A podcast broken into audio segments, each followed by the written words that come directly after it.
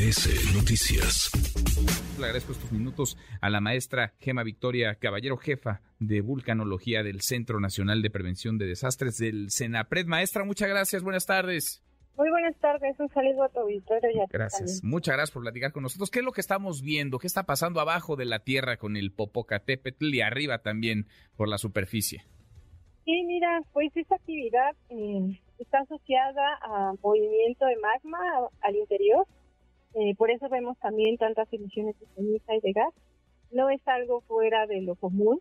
Eh, el volcán ha hecho ha hecho esto desde hace casi más de casi 30 años y eh, pues son actividades que, que, toda esta actividad eruptiva desde el 94 a la fecha pues es se considera como un solo episodio o una sola actividad con diferentes episodios. Lo que estamos viendo es uno de esos episodios cuando eh, el magma se mueve y asciende lentamente hacia la superficie o hacia el cráter del, del volcán buscando pues llegar o salir, ¿no? Muchas veces sale o y o más bien y otras veces se queda también adentro en los conductos del volcán.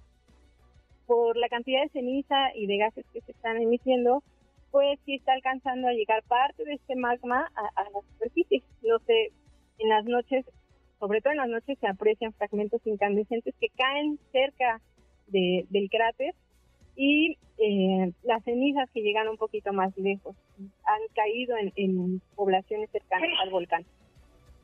Ahora, ¿qué escenarios hay? Eh, ¿Qué escenarios eh, podemos eh, tener en consideración si el volcán Popocatépetl mantiene esta actividad o si puede disminuir o si en su caso podría incrementarse la misma, maestra? Sí, mira, ahorita no tenemos evidencia ni de que se vaya a incrementar la actividad ni de que vaya a parar.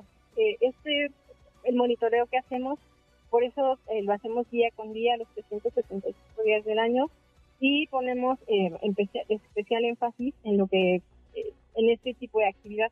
No hay una evidencia clara o no tenemos datos suficientes para poder decir que esta actividad pudiera incrementarse o que pudiera cesar. Podríamos estar así días, otros días más, incluso hasta meses.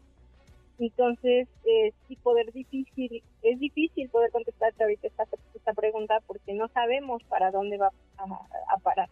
Y repito, es importante que nosotros sigamos el, el, monitoreo constante del volcán por cualquier indicio que nos pudiera aportar. Eh, en cuanto nosotros veamos que existe un cambio y que pudiese eh, alcanzar una mayor intensidad de este evento eruptivo, se comunicará eh, inmediatamente las autoridades competentes. Bien, entonces es, es difícil eh, prever qué podría ocurrir en el corto, en el mediano plazo. ¿Se parece a lo que estamos viendo? ¿Se parece? ¿Hay algún antecedente más o menos próximo a lo registrado en otros momentos en el mismo Popocatépetl, maestra? Sí, claro, esta actividad no es algo inusual.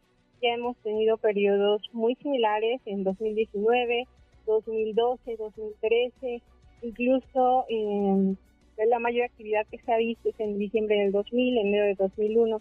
Entonces, no, hay, no es algo eh, de alarma, bien lo mencionabas, hay que estar alerta para ver cómo va a ir evolucionando esta actividad.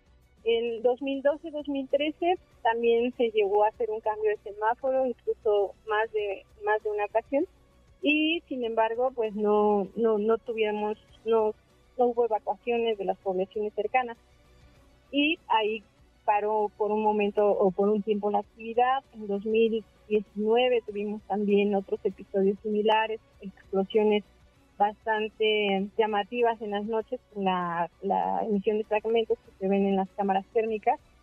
Sin embargo, pues no, tampoco hubo evacuación de la población. Ahorita en este momento, pues estamos hasta cierto punto o estamos en, en, una actividad contemplada dentro del semáforo de alerta volcánica amarilla fase 3 y es eh, este este nivel de, del semáforo es de alerta. Eh, debemos estar al pendiente de lo que emitan eh, las fuentes oficiales de información. Recomendamos a la población no hacer caso a rumores o a información que no esté validada por la autoridad competente Bien, pues nos mantenemos así, en alerta, sin entrar en alarma, pero bien informados y preguntándole a quienes entienden, a los expertos, a las especialistas eh, como tu maestra. Muchas gracias, gracias por estos minutos. Hasta luego, muchas gracias. Hasta muy pronto.